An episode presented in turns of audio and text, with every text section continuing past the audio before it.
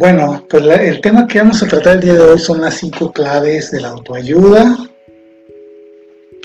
Quiero, como una introducción, comentarles cómo es esto de que mm, sentimos los seres humanos que estamos solos. Entonces, efectivamente, estamos solos. Mira, por ejemplo, los animales están en una situación muy especial. Los animales eh, tienen una, una conciencia la cual está regida por los instintos y está regida por los ritmos naturales que dicta pues su propia edad cronológica y el clima, las épocas del año, todo eso. Entonces, durante millones de años los animales evolucionaron y siempre adaptándose armónicamente a la naturaleza. Luego surge el ser humano, en donde hay una situación muy especial, ¿verdad? Porque nosotros traemos una herencia eh, biológica, animal. Sin embargo, hay algo más que está dentro del ser humano. Y eso es la autoconciencia. Y nosotros tenemos necesidades biológicas naturales, como es la del descanso, la alimentación, y el pertenecer a una manada o un grupo, en este caso la familia. Y ya hay otras que no son vitales, no son cruciales para la vida, por ejemplo, la procreación. No son vitales para la vida individual, pero sí, son vital, sí es vital esa función para la preservación de la especie, eso sí. Entonces, eh, más allá, más arriba en la, en la escala de la evolución, emerge algo superior, como es la autorrealización. Entonces, sí, como dice Maslow, Abraham Maslow, Vamos de las necesidades biológicas, materiales, que son necesarias para sostener el cuerpo, para preservarlo de las enfermedades, de la, del clima, de las inclemencias del clima. Entonces, hay que cubrir todas estas necesidades y además necesitamos ir como realizando y profundizando en las necesidades sociales y de pertenencia, hasta llegar a la autorrealización, que es como el, vértice superior del triángulo, de esa pirámide, la punta es la autorrealización. Todos tenemos que ir realizándonos en las etapas anteriores hasta la básica y nunca descuidarlas, nunca, porque forman parte de esa pirámide que es vital, ¿verdad? Entonces, cuando, cuando yo, por ejemplo, descuido mi cuerpo y no lo ejercito, la pirámide comienza a desbalancearse y no voy a llegar a la, a la cúspide, ¿no? que es la autorrealización. Entonces, conforme la persona va eh, realizando cada etapa, puede ir subiendo. Y en esa realización de cada etapa, cada vez es más consciente la persona.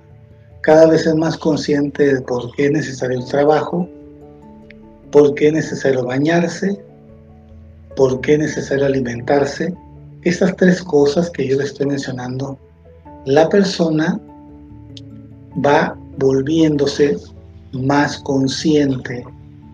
Por lo tanto, se va dando cuenta de que necesita mejorar y perfeccionar cada una de estas cosas y otras miles de cosas más. ¿sí? O sea, se necesita en ese, en ese paso constante, repaso constante de cada una de estas etapas, porque es un, es un ciclo. O sea, el hecho de que subas al siguiente nivel no quiere decir que el anterior lo olvidas, no. Es un ciclo, o sea, siempre estamos alimentándonos, siempre estamos cuidándonos, siempre estamos descansando, siempre estamos en familia o en sociedad, siempre estamos trabajando, si no, no comemos, etcétera, etcétera. Entonces en esas vueltas, en esos ciclos, si la persona va despertando por el desarrollo de nuevas cualidades que le otorgan una mejor calidad como ser humano, o sea, esas mm, virtudes lo hacen ser cada vez más valioso dentro de su grupo, o sea, dentro de su familia. Es más valiosa la persona. Y no necesita ser famosa. No necesita eh, que, que, se les reconozca eso. Porque es inherente a todo ser humano el tener una mejor desempeño, más eficiente, más eficaz, más virtuoso en cada cosa que haga, caminar, trabajar, cocinar, comer, bañarse, dormir, cada vez hacerlo mejor. O sea, el ser humano no es perfecto, pero sí es perfectible. Eso sí. Saludos, Adela. Saludos allá hasta Argentina, Adela. Pueden hacer preguntas, pueden hacer comentarios. Yo aquí voy a estar con ustedes y leyendo sus comentarios. Aquí tengo en el chat para estar viendo, ¿no? Por lo tanto, como te digo, estas necesidades que, se tienen se están constantemente renovándose, todos los días, todos los días, incluso algunas varias veces al día, hay que renovarlas y hacerlas mejor. Efectivamente, sí es. Entonces, se necesita lograr esa, conciencia, esa conciencia de que hay que perfeccionarse. Y para ello existen pues conocimientos que nos, nos da a veces hasta la ciencia. Si se sabe extraer el conocimiento de la ciencia, podemos obtenerlo de varias ramas de la ciencia, la medicina, la psicología, la filosofía, las matemáticas, la ecología, así, ciencias sociales, todo eso. Entonces, em, siempre partiendo desde lo más concreto, como es el cuerpo. Eso es lo más concreto. Entonces, toda cosa que le dé al cuerpo un bienestar, una salud, y una tranquilidad, bienvenido. Bienvenido es cuando el cuerpo deja de tener bienestar, es porque o no se le dio, o se le dio demasiado, o se le dio poco. Fíjate, hay una norma que viene desde la enseñanza budista, que es el equilibrio ni mucho, ni poco, ni nada. También se le, en la filosofía estoica también se menciona eso. No exageres en nada, pero tampoco que sea poco, ni tampoco que sea nada, sino el justo equilibrio. Por ejemplo, hacer ejercicio es muy bueno, es muy bueno, pero si haces demasiado, o le quitas tiempo a otras cosas importantes de tu vida, o puedes llegar a lesionarte o a sobreentrenarte. Entonces lo bueno dejó de ser bueno por exagerar. Pero si haces poco ejercicio, vamos a decir, vamos a suponer que te ejercitas una vez cada 15 días. Y entonces eso es demasiado poco porque nuestro cuerpo está hecho, tenemos un aparato muscular muy complicado, un sistema nervioso todavía más complicado, que requiere de muchísimos movimientos para que esté en óptimas condiciones. Por eso es que hace miles de años en la yoga se menciona que podemos hacer 84.000 posturas. ¿Cuántas posturas hacemos al día? Posturas corporales, ¿verdad? ¿De cuántas maneras mueves tus manos o tu cuello o tus piernas o tu tronco? Muy pocas quizás, ¿no? A menos que seas un especialista en alguna rama del atletismo o algún deporte en donde se ejercitan algunos grupos musculares, muy específicos por cierto, y eso no es suficiente. Falta una mayor estimulación. Pero, como te digo, que no sea ni mucho, ni poco, ni nada, sino lo justo para ti, para ti en particular. Y eso es entonces eh, algo que tú tendrías que ver qué necesitas tú, cuánto necesitas de cantidad de comida, porque eso varía de acuerdo a tu edad, varía de acuerdo a tu actividad física, ¿sí? Entonces, generalmente nuestro cuerpo es muy eficiente. Entonces, eh, es tan eficiente el cuerpo que pueden pasar 30 o 50 años en donde le das pura basura de comida, casi nada de agua, y aún así el cuerpo casi no se enferma, pero todo tiene un límite. Y en algún momento los descuidos se cobran.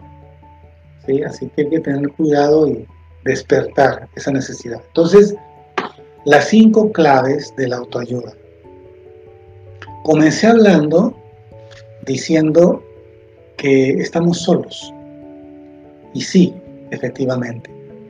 Yo les decía, los animales están, auxiliados siempre y cuando el ser humano no interfiera, no dañe sus bosques, montañas, mares o subsuelo, los animales están en un perfecto equilibrio y siempre están eh, como en una sinergia, ¿verdad?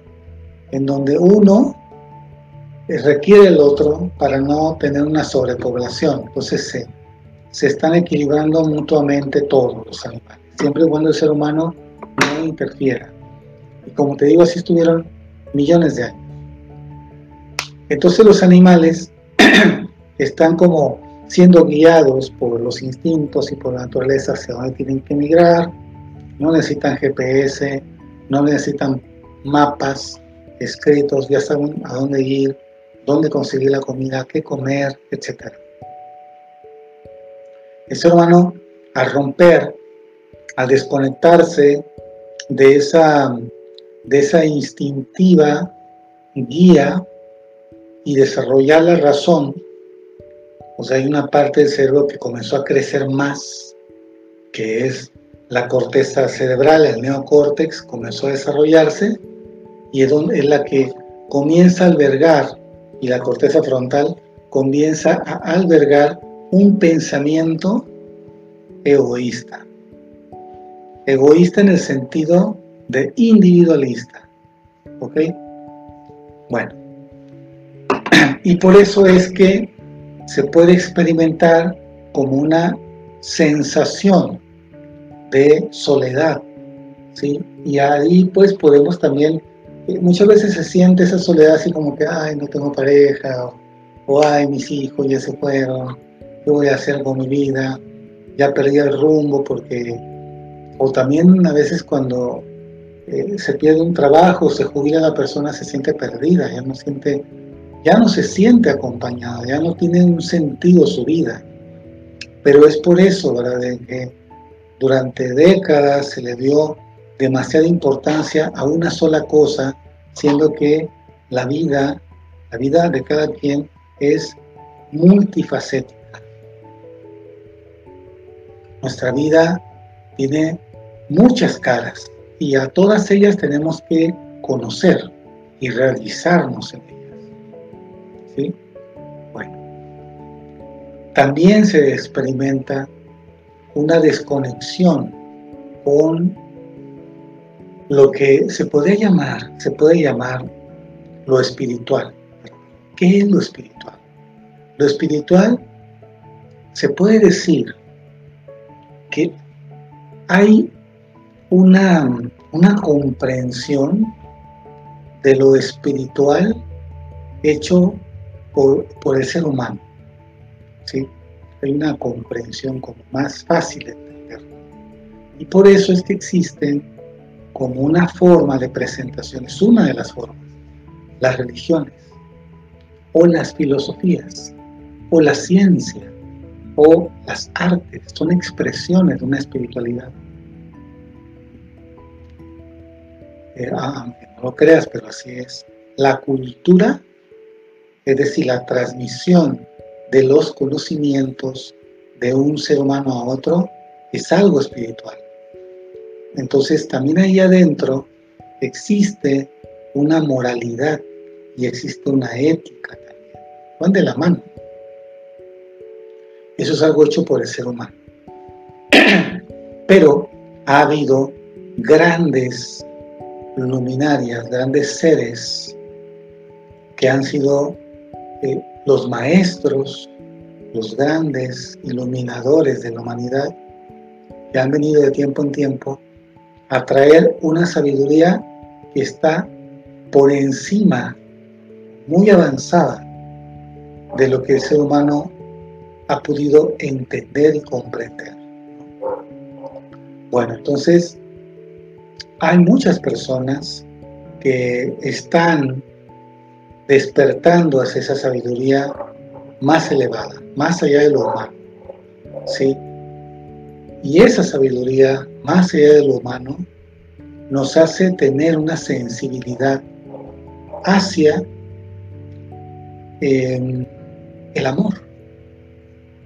Porque el amor no es una invención humana. las virtudes no, son, no las inventaron los humanos. Es una sensación que, por cierto, son cosas que se, se han estado como queriendo dentro de los laboratorios de, los, de la ciencia, se han estado como queriendo investigar, pero está difícil. Está difícil detectar dónde está el amor, en qué parte del cuerpo, qué lo produce. Lo que han podido medir, detectar, son algunos neurotransmisores que se generan cuando la persona siente un amor. Y es las hormonas, cambio de temperaturas del cuerpo, etcétera, latidos del corazón, cosas más burdas todavía, ¿no? Pero eh, también en estos grandes eh, avances tecnológicos, cuando ponen acá el cerebro, unos escáneres en el cerebro, pueden ver cuando una persona eh, empieza a recordar momentos felices, cómo se iluminan algunas zonas del cerebro con unos colores amarillos, brillantes, hermosos, ¿no? Es maravilloso eso. Eso es em, una expresión, pero ¿dónde está eso? Porque luego desaparece. Porque si pudieran detectar las neuronas que las producen y extirparlas y reproducirlas, entonces venderían la felicidad o venderían el amor, una inyección de amor, un trasplante del cerebro de amor. Aquí de amor, ¿no? Pues ya quiero dejar de odiar, quiero ya perdonar a mis padres, a mis hijos, a mi pareja. Póngame un poquito de amor aquí, unas 50 neuronas compré, ¿no? Eso no existe. Porque las virtudes, como el amor, son energías mucho más allá de, lo medible. ¿sí? Entonces, la, la autoconciencia es algo que está también están queriendo entender, comprender por qué, por qué hay personas más autorrealizadas que otras, por qué hay personas que no tienen ambiciones, sin embargo son felices y prósperas. ¿A qué se debe eso? ¿A qué se debe que hay personas que tienen muy buena suerte? ¿A qué se debe que hay personas que tienen muy mala suerte? ¿A qué se debe que hay personas que constantemente tropiezan o les hacen fraude o las engañan o ganan la lotería? ¿Verdad? Hay muchísimos casos extraordinarios de personas que han sorprendido a la ciencia. Es algo interesante eso. Bueno, pero entonces eh, hay que comprender una cosa también, que hay una enorme diferencia entre un niño y un adulto. Debiera ser enorme esa diferencia. Bueno, a veces muchas veces no, no se capta mucho la diferencia, ¿no? El niño, eh, por su misma, eh, por la misma novedad de su cuerpo y porque aún no está, no está formado en O sea, por ejemplo, todos nacemos más o menos entre los 7 y los 9 meses, ¿no? Pero es sabido que eh, no está formado por completo el cuerpo. Todavía demora otros nueve meses más o un año más para que termine de, de acoplarse el sistema digestivo, los pulmones, algunas cosas del cerebro. Por cierto, el cerebro necesita 21 años todavía más para que termine de su formación del cerebro. Entonces, hay muchas cosas que, que un niño está viviendo a una velocidad extraordinaria y que los adultos, por la ignorancia, no entendemos a los niños, no, no entendemos los procesos que tienen en cada etapa de la infancia. Entonces el adulto mide a veces a los niños y a los adolescentes desde su perspectiva incompleta e inmadura y por lo tanto no, no entiende eso, siendo que él pasó por eso. ¿no? Ahora, entonces un niño es dependiente, más o menos hasta los 12 años, es muy dependiente de los padres, no, no, tiene que aprender a cómo funciona el mundo, cómo funcionan las personas, cómo funciona el mismo, ¿verdad? Y, e ir formando una identidad básica ¿sí? Luego sale la adolescencia, donde vienen otros, otros aprendizajes y otros entrenamientos, y sigue la maduración, y siguen los ensayos de quién soy, qué quiero ser, a quién me quiero parecer, y vienen muchas cosas ahí. No voy a hablar de ese, de ese tema, ¿no? Yo vine en la etapa adulta, donde se piensa, o sea, es un error eso yo creo, yo creo que es un error, ¿no? el pensar que a los 18 años ya, ya es así como que responsable, hombre, estaba mejor antes la, la otra edad de los 21, ¿no? Donde más o menos, así como, y todavía no creo que, que sean completamente responsables. ¿Por qué? Porque traen muchas cosas la persona de moldes familiares. Si hasta los 28 todavía hay hay muchos moldes familiares que no son personales, son herencias y son copias de cómo fueron los padres, cómo el papá trataba a la mamá y así lo está replicando. Es el hijo cuando tiene novia o esposa y trata igual ¿no? a la esposa y la esposa igual también copia moldes que trae de sus padres, etcétera. Entonces el adulto, se supone que un adulto ya tenemos una capacidad que no tienen los niños y las adolescentes. Se supone que tenemos una capacidad de decidir, de razonar por nuestra propia cuenta y sin moldes, sin moldes, sin, sin los traumas familiares, sin las, las conductas aprendidas desde la infancia. Y tenemos un proceso independiente de pensamiento, se supone, pero lo ideal no, no, muchas veces no, no llega a ser. Entonces, lo fundamental al ser adulto es la capacidad de decidir, de tomar una decisión, de tomar un rumbo. Decidió decisiones, establecer una línea por donde vas a ir, un rumbo, un camino, e irte por ahí. Y todo lo que ocurre en ese camino, el resultado, es tu responsabilidad. Y también hay una cosa que está comprobado por la ciencia. Nuestro cerebro está hecho de neuronas y hay un tipo de neuronas que se encarga de el pensamiento reflexivo y del pensamiento racional y de las emociones hay otras. Entonces todas las neuronas están comunicando entre sí. Una neurona puede establecer 50.000 conexiones con otras neuronas que también pueden hacer lo mismo. Entonces se puede decir que tendríamos 50.000 opciones multiplicadas por otras 50.000 opciones por otras 50. O sea, hay n, o sea, infinita cantidad de formas de decidir algo. ¿Sí? Pero hay una cosa también en el cerebro. El camino que tomamos generalmente se le, es algo que está transitado desde antes.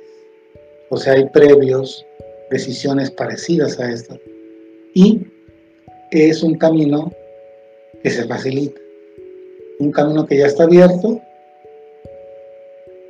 Es, es un camino en donde hay, una, hay un estímulo, algo que se está viviendo, y luego en una línea donde se tomó una decisión anteriormente y dio este resultado. Entonces, nosotros, los seres humanos, generalmente queremos como, como interpretamos las cosas de acuerdo a nuestras previas experiencias y todo lo queremos como, como poner ahí adentro. Esto es cuadrado, esto es redondo, pero ¿cómo que? Claro que cabe, debe de caber por aquí, ¿no? Porque se parece a lo que yo vivía hace cinco años. Y entonces trato de decidir lo mismo. Pero muchas veces nos equivocamos. Entonces la libertad que tenemos de escoger va a estar casi, casi, digamos así, en un 90% como predestinada a decidir lo mismo que decidimos la otra vez. Aunque no es la misma situación, no es la misma persona, no es la misma época, no tengo la misma edad, no estoy en la misma situación. Entonces, ahí trato de hacer eso. Entonces el poder de tomar decisiones requiere ese poder de tomar decisiones de que nos hagamos varias preguntas. Es, ¿qué está pasando? ¿Dónde está pasando esto? ¿Cómo está pasando esto? ¿Cuándo está pasando esto? ¿Con quién está pasando esto? Y ahora sí, ¿qué quiero hacer? ¿Ok? Todas estas preguntas están dentro de la razón. Y hay un problema. El problema es que también tenemos emociones. Y si hemos, estado, hemos estado decidiendo en muchas ocasiones desde el lado de la emoción, o sea, hay una emoción muy fuerte y ahí tomo una decisión, entonces se remarca la importancia del lado emocional en lugar del lado racional. Una vez me dijo un gran, un gran profesor, un maestro, me, dice, cada vez, cada vez que se te ocurra algo genial, mejor siéntate hasta que se te pase. ¿A qué se refiere con esto? Se refería a cuando las decisiones son muy impulsivas. Entonces hay, hay una gran posibilidad de que sea equivocada, de que no esté bien hecha la forma en que quiero decidir, quiero actuar, no sea el tiempo, no sea con la persona, no sea la manera, o no sea la decisión. O sea, puede ser que la decisión sí sea adecuada, pero no sea el momento. Entonces, cálmate, cálmate, ¿no? Eso es muy importante para la autoayuda, porque necesitamos como equilibrar las emociones y las razones que tenemos.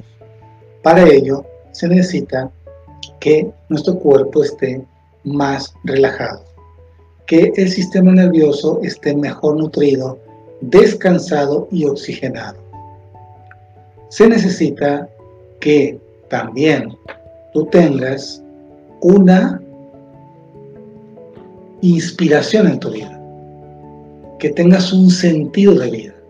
Se requieren esas cosas para que tú estés tranquilo el mayor tiempo posible y cuando venga algo estresante, cuando venga algo inesperado, tú tengas como un entrenamiento y que te dure la tranquilidad mientras analizas, mientras pones en marcha una decisión. ¿Ok? Pero lo opuesto es decidir, o sea, reaccionar siempre conforme la vida se te va poniendo. Eso es lo que generalmente se hace. Reaccionamos, reaccionamos, Se acabó el papel. ¡Ay, ay, ay! No, no hay papel, no es el papel. Se acabó el azúcar. ¡Ah, ah! Y ya, vives en tu casa y no sabes qué hay. Es un ejemplo de ¿no? pero ocurre en la vida, ¿sí? con las emociones, con la familia, etc. Ahora, la libertad entraña una responsabilidad. A mayor libertad, mayor responsabilidad. Por lo tanto, la libertad solamente es para las personas que van haciéndose dueños de sí mismos y que cada vez dependen menos de los que los rodean. Ser dueño de ti mismo es que tengas una inteligencia emocional. Ser dueño de ti mismo es que te hagas cargo de tu salud, que te hagas cargo de tus responsabilidades. Hay responsabilidades que tú las tomaste y hay responsabilidades que la vida te pone. Son de dos tipos. Las, las responsabilidades que tú tomaste es cuando tú tomaste la decisión de casarte, por ejemplo. Si, si alguien que está escuchando esto no sabe lo que es casarse, mejor investiga antes de que te cases. ¿Sí? ¿Qué entraña el matrimonio? Esa es una decisión que tú tomas. Ahora, tuviste hijos. Tú tomaste una decisión. No, pero es que fue un descuido nuestro. No, no, no, no. ¿Tú tomaste la decisión de tener relaciones sexuales? Sí, pues ahí está. Acción, reacción. ¿Sí? Decisión, consecuencia. Se acabó. No, pero es que mi, mi pareja es que no sé qué. No, es que nada, es que nada. Decisión, consecuencia, resultado. Hazte cargo de tus resultados. Fue tu decisión. No, pues que yo no quería, pero no, no, no. Decidiste casarte, sí. También entraña responsabilidades de darle a tu pareja lo que necesita. No, pero es que, ah, no, es que mejor de qué estamos hablando, ¿no? ¿Para qué estás casado? ¿Sí? O hazte la vasectomía, ya, se acabó. Y aún así no es 100% seguro. También tienes que saber eso. O sea, si tomas la decisión de hacerte la vasectomía, tienes que saber que el 3% puede ser que de todos modos seas papá o mamá. ¿Está? Tienes que saber. Y eso es responsabilidad, el saber es responsabilidad. Bueno, y las otras responsabilidades que la vida te pone, por ejemplo, es como cuando eh, tú tienes a tus padres, por ejemplo, ¿no? Y se enferman tus padres. Y tú, de ti, o sea, en ti hay un amor por ellos. Y tú comienzas a hacerte cargo de su sostenimiento o de su cuidado o de su salud. Te nació eso. Y qué bueno que lo hagas. Eso indica que tienes un grado de conciencia mayor. Porque a lo mejor pueden ser que sean dos o tres hermanos, o diez o veinte hermanos. Nadie quiere. A nadie le nace. o puede ser que alguien quiera, pero no pueda. ¿sí? Y si tú quieres y puedes y lo haces, uy, pues es triple el cielo, ¿verdad? Es buenísimo para ti. Entonces, decisión, resultado. ¿Qué Pues tu decisión es tomar la responsabilidad de cuidar a esos enfermos. Resultado, felicidad. Pues vas a tener una dicha de cumplir con ello, porque quieres, puedes y lo haces. ¿Cierto? Entonces hay una libertad. Una libertad. Porque hay una motivación en ti. La motivación de amar, la motivación de cuidar, la motivación de dar protección, la motivación de ser responsable, de responder, la motivación de, de corresponder de todo lo que te dieron. Entonces tú vas a dar un poco de todo lo que te dieron. Ahora, hay que saber también que todo tiene su tiempo, o sea, todas las personas tenemos un tiempo. Se le llama madurez psicológica. O se le llama también, se le llama eh, las etapas de evolución del alma o de evolución de la conciencia. No se puede forzar a nadie. Todo tiene un momento. ¿sí? Así como no se le puede enseñar a un niño cálculo integral si no se le enseñó primero a contar o a leer y las reglas de las matemáticas, ¿no?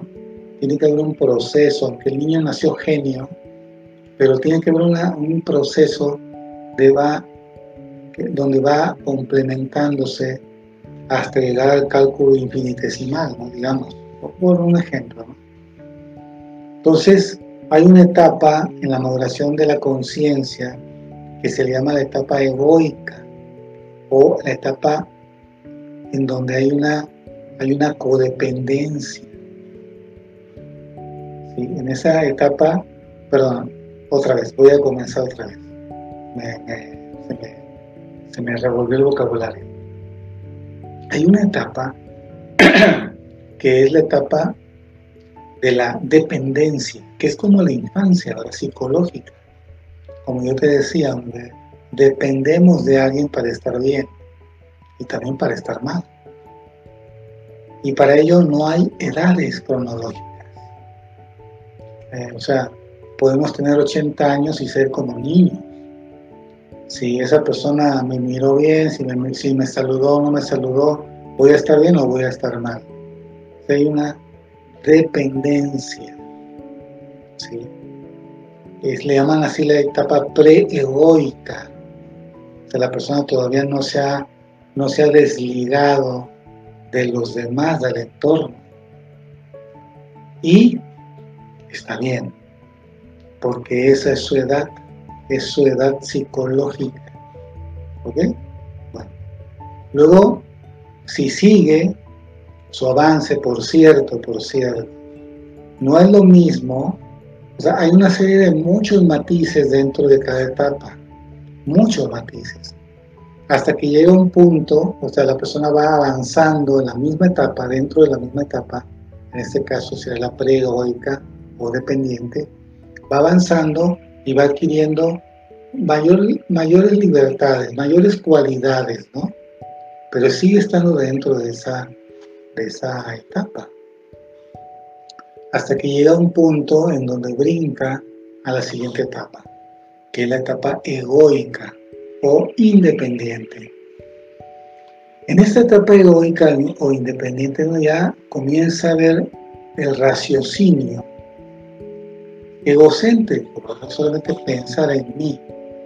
Yo quiero superarme, yo quiero tener, yo quiero ser, quiero ser famoso, quiero esto, quiero lo otro. Y como te digo, en esa etapa hay muchas matices, donde se van adquiriendo cada vez más conciencia, más autoconciencia, y es donde ya después brinca la siguiente etapa. Ahora, en el salto de la etapa egoica a la etapa post-egoica, en ese punto de quiebre, es donde existen estas enfermedades psicosomáticas, por ejemplo el estrés, la ansiedad, la depresión. ¿Qué ocurre aquí? Lo que ocurre es que la persona se ve eh, en un punto de su vida en el que o salta o salta. No se puede regresar. Intentan regresarse muchos, ¿verdad? Intentan, como dicen algunas tradiciones, retornar al útero materno o a la casa de los padres, alegóricamente. ¿verdad? A veces lo hacen lo hacen de verdad, materialmente se regresan a la casa de los papás con todo hijos. Por alguna razón, no es lo mismo, o sea, todo caso es diferente. No se puede anatematizar, no estoy anatematizando a nadie.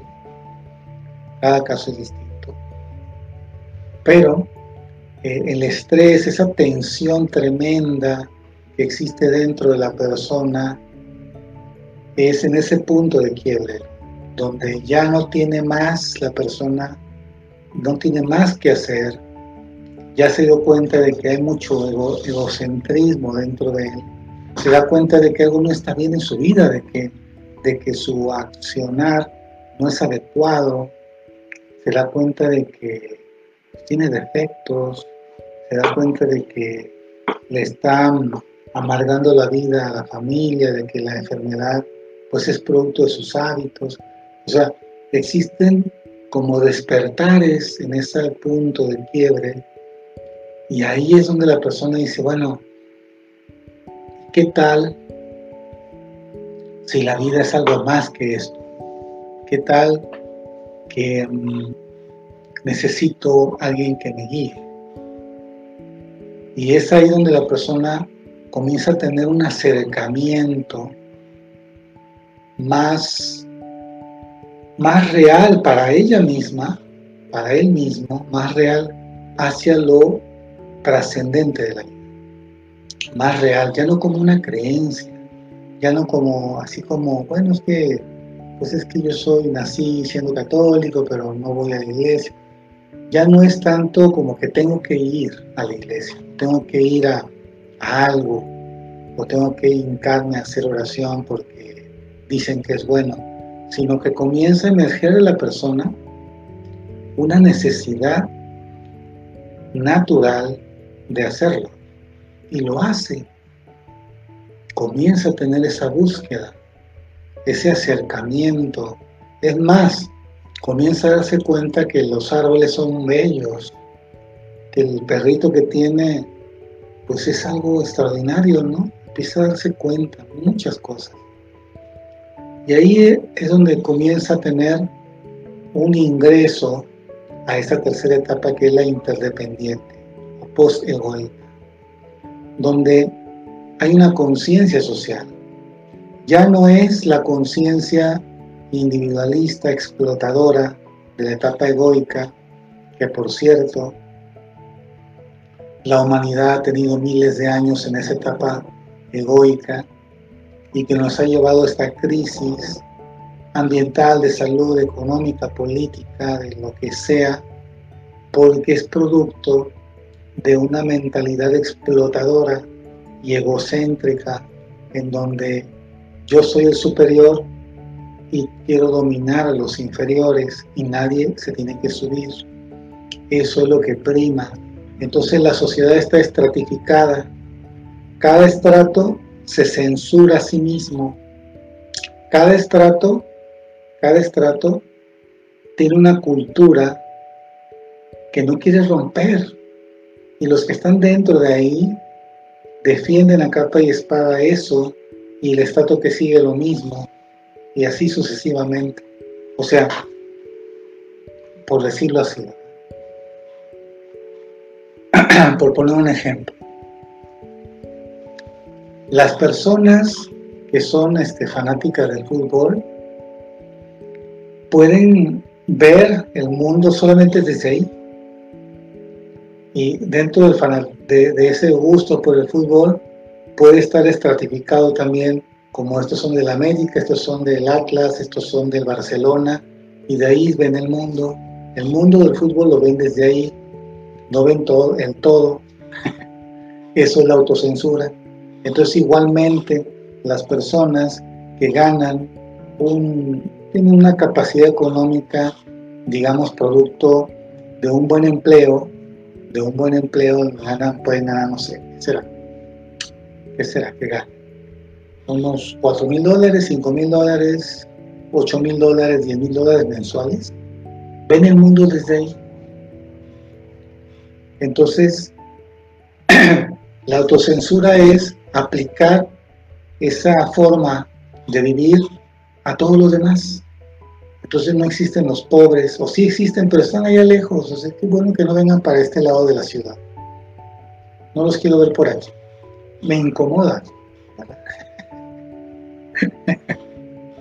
pues ¿qué crees? Los millonarios te ven hacia ti como un pobretón. un empleado eres, pues. Es más, pudiera pagarte 100 mil dólares, pero con 10 mil dólares estás feliz. El multimillonario te pudiera dar muchísimo más, pero como eres bien, bien sumiso, pues ahí estás. Esa es la autocensura. Y existen muchas autocensuras. La persona misma se autoimpone eso. Bueno, comienzan a, romperse estas censuras que la persona tiene de sí mismo y del mundo cuando ingresa a la etapa interdependiente, donde comienza a darse cuenta que los demás son valiosos, todos son valiosos. Hay una conciencia social expandida, comenzando por la familia, es entender mejor a los demás que viven con él. Bien.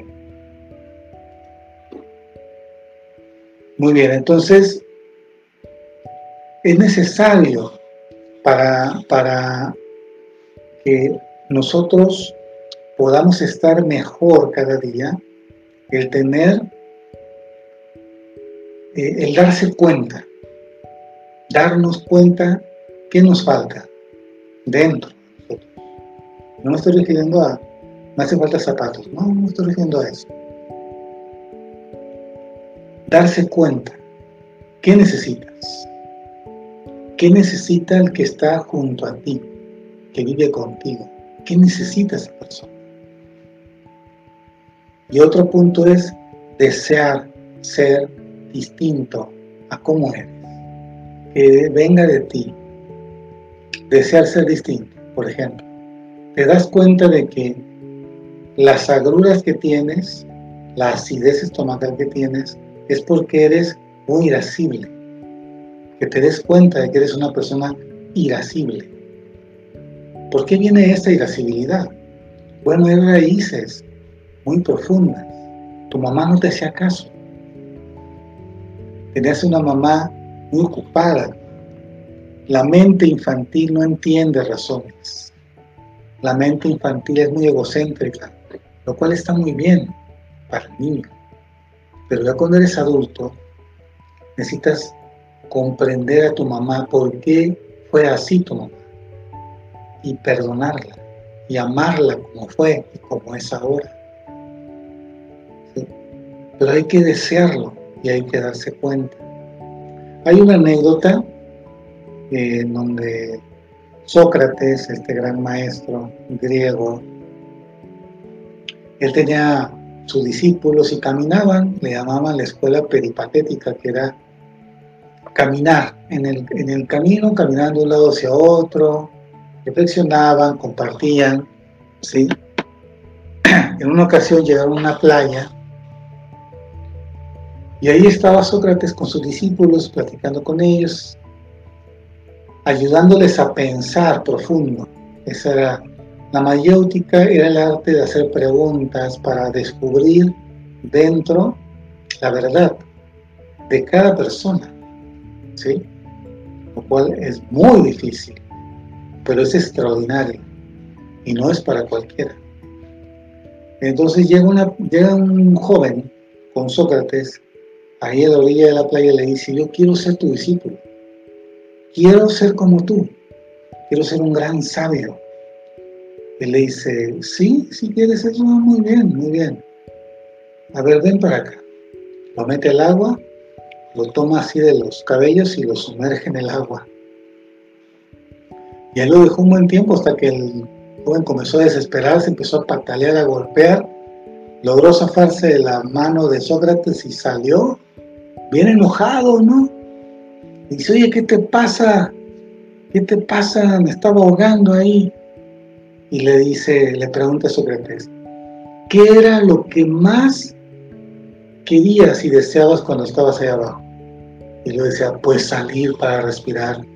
Bueno, con esas ganas que tenías de salir y respirar, con esas mismas ganas debes desear ser un sabio. O sea, ser libre, ser feliz, ser sano, con esas ganas. no, te digo, no es para cualquiera, ¿verdad? Porque no es, no es algo forzoso. Así de que ahorita quiero ser, yo también quiero tener así. Bueno, hay que ver si realmente tus palabras son sinceras y realmente estás en el momento adecuado de tu vida. Eso sale natural. Claro, tiene que haber unas crisis que te orillen a, a ese punto de quiebre que te digo entre la etapa egoica y posegoica. Porque por cierto, antes de eso, este punto de quiebre, antes de eso, en las etapas anteriores, no hay un estrés. No hay. ¿Por qué? ¿Por qué no hay? Porque la persona es inconsciente y nomás le echa la culpa a los demás. Yo soy infeliz por esa persona. Yo no avanzo por ese otro que está allá. Eh, no puedo dormir por aquellos que están ahí. Eh, soy así porque mi papá no me abrazó. Y así. O sea, me quito la... Traspaso, traspaso la responsabilidad, traspaso mis emociones a los demás. Yo estoy bien. Y entonces, por eso es que se pueden cometer grandes crímenes o fraudes o ser corrupto, porque el pensamiento de la persona es egocéntrico y, en muchos casos dependiente de los demás y puede decir, es que los demás roban porque yo no. Todos progresan, haciendo tranza, pues yo también voy a hacerlo. Su pensamiento es así. Bueno, entonces hay que desear con muchas ganas. Escucharse a sí mismo. Escuchar al cuerpo. ¿Qué te está diciendo tu cuerpo? Y eso nos ayuda a tener una autopercepción. Por eso es muy importante la meditación, la yoga, el tai chi, porque nos empieza a sensibilizar a una, a una cualidad de poner atención.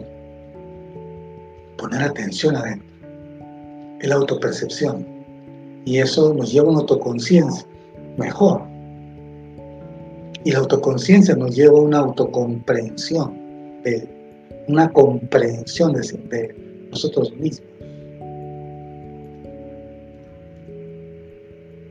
Bueno, cualquier pregunta, pues pueden ustedes escribirla. Entonces, las cinco claves. Clave número uno, pedir ayuda.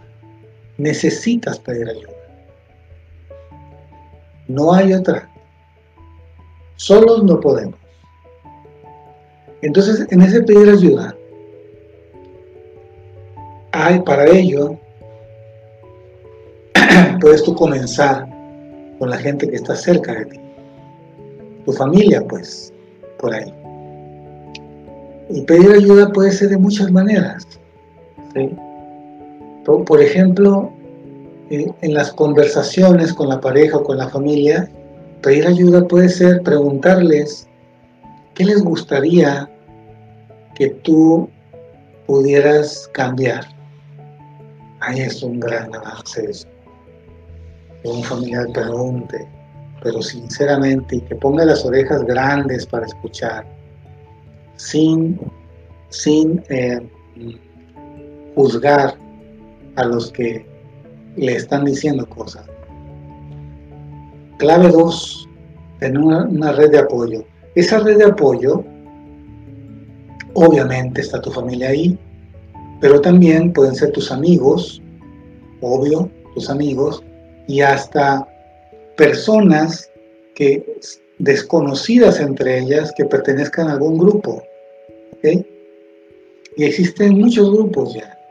De hecho, hasta en las redes sociales están, hay grupos de personas que son veganos, hay grupos de personas que son ecologistas, hay otros que estudian los insectos y así. Entonces tú busca ampliar tu red de apoyo comenzando desde tu familia. Entonces, que los una una causa en común, algo que tú quieras alcanzar, si tú quieres mejorar tu salud, si tú quieres bajar de peso, bueno, busca una red de apoyo que te, que te ayude y que te facilite la información y la motivación. Esa red de apoyo es muy importante. Siguiente clave, apoyo de grupo. Una, vez que tengas tu red de apoyo, también tú puedes, como obviamente te vas a sentir como más identificado con grupos pequeños que tú consideras que son de mayor confianza o de mayor motivación, entonces ahí también está tu familia. O sea, no estoy diciendo con esto que vas a poner a todos tus primos y a tus compadres, a tus tíos, no, no, no porque puede ser que a muchos de tus familiares no les interese tu causa, no les interese tu motivación de cambiar algo. Entonces hay que buscar a los que sí les interesa algo con lo que tú congenies. Clave 4, practicar técnica psicofísica, importantísimo. Todo esto va junto. Y practicar técnicas psicofísicas como la yoga, el tai chi, la meditación. ¿Para qué? Para bajar los niveles de estrés, porque cuando comenzamos un trabajo con nosotros, se van despertando emociones y hay cosas no agradables. Se llaman la noche oscura del alma. hay sombras dentro de, de nosotros, sombras psicológicas, que no son agradables, que necesitamos así como conocer, no es que las estemos buscando, no, no, sino que van a ir surgiendo de manera espontánea. De pronto te das cuenta de que eres una persona envidiosa y cuando te das cuenta también te das cuenta de que eres una persona grosera en algunos aspectos eres grosero, en otros no.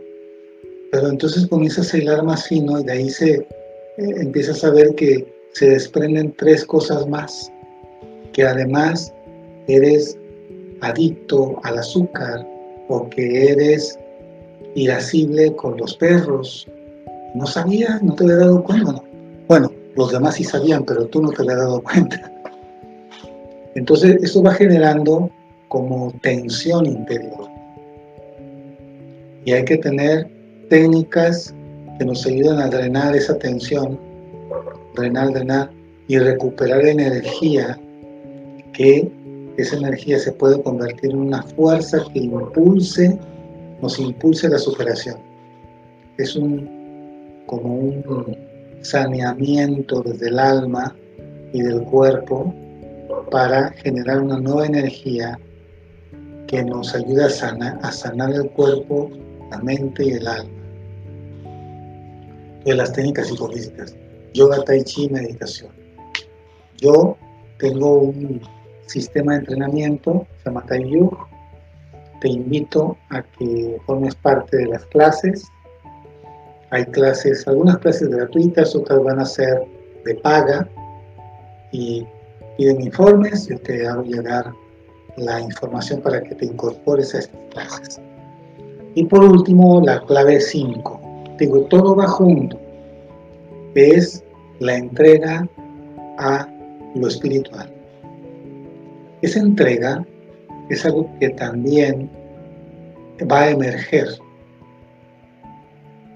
Y para ello, pues existen las religiones también. Dije también. Pero no necesariamente tienes que pertenecer a una religión. Si eso es lo que te nace, adelante. Pero no necesariamente, no es obligatorio. Entonces, la adhesión y entrega a algo espiritual puede ser un alto ideal también. Puede ser ayudar a personas que tengan problemas, menos recursos, colaborar en una causa social, filosófica o lo que sea, de salud incluso, ayudar con tus conocimientos, tus habilidades o simplemente como ayudante, staff, digamos. ¿no? no necesariamente tiene que ser un especialista, pero puede ser del staff. Que tú vayas a esas actividades una o dos veces por semana, eso es algo que alimenta tu alma y te va a, te va a colocar en una situación en donde el ideal, o sea, eso que tú que tú quieres servir, esa necesidad de servicio a los demás, a los animales, a los bosques, a los humanos, está por encima de la problemática que puede ocurrir dentro de ese grupo, porque hay humanos y tenemos defectos todos, entonces por encima está el ideal, por encima de las debilidades y los defectos humanos que puede haber en ese grupo. Lo más importante es el ideal.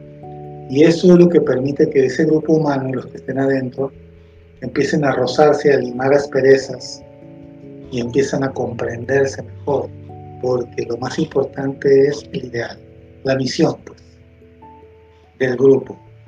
La misión es lo más importante y ya todos los defectos se van puliendo. Eso es espiritual. Bueno, ahí están las cinco claves y la prueba es el tiempo, porque el tiempo, en el tiempo van surgiendo muchas cosas en la, en la ruta de vida de una persona. Y en esa ruta de vida hay muchos estímulos y detalles, y hay bifurcaciones, y hay caminitos, así que se desprenden de ahí de, del camino principal. Se desprenden muchas veredas bonitas, algunas interesantes, pero no son el propósito de tu vida. El propósito es uno. ¿Cuál es el propósito de tu vida? Entonces, si tú encontraste el propósito de tu vida, lo más sano para ti es que seas leal a ese propósito. Todo lo demás se construye desde ese propósito de vida. Por supuesto que requiere, va a requerir de sacrificios, por supuesto, y de una mayor energía. Claro, estamos hablando de cosas que están más allá de lo egoísta, requiere una energía más fuerte y de una resolución inquebrantable. Todo eso. ¿sí? Tú lo puedes tener. si ya es tu momento, lo vas a tener. Todo va a depender de que te des cuenta. ¿sí? Las crisis, los problemas, los sufrimientos nos pueden abrir las puertas hacia ese otro mundo, más allá del egoísmo, para entablar una relación con el planeta, con los animales, las plantas y los seres humanos, tu familia, una relación más íntima, más amorosa, más feliz, más respetuosa, más equilibrada, cálida, más sana. Y por lo tanto se va a reflejar en tu estado físico, sano, tranquilo y feliz. Bien, muy bien, bueno, pues. Y mm, eso es, ¿verdad? Las cinco claves ahí están, listas, para que tú puedas tomarlas, vivirlas, cuando es el momento, es el momento. Si tienes una crisis, es el momento. Si tienes un problema, ese es el momento. Si estás viviendo algo hermoso, bonito, ese es el momento. Porque también lo placentero, lo placentero es el momento de aplicar todo esto que hemos hablado hoy. ¿Sí? Y estar tranquilo en medio de esa cosa bonita, hermosa, placentera, estar tranquilo, disfrutarlo. Pero va a terminar, en algún momento va a terminar. Y la vida continúa, sigue, sigue, sigue. Bueno, muy bien. Recuerda siempre que si tú estás bien, el mundo estará bien. Nos vemos mañana, tenemos otra, otra clase, otra masterclass a las 7 y media. Ahí está la invitación. Un abrazo y si tienes preguntas y comentarios, déjamelos aquí en el chat. Con mucho gusto, voy a leer y te voy a responder.